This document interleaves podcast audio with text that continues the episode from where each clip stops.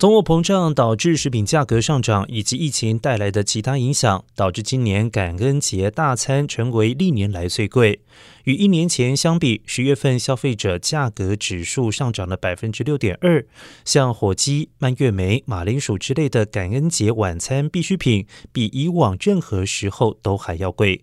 劳工统计局数据显示，今年感恩节的总成本比二零二一年十一月高出了百分之十四点九。美国农业部经济研究服务局最近的报告也显示，从感恩节的火鸡开始，客户预计付出成本将比去年高出百分之二十四。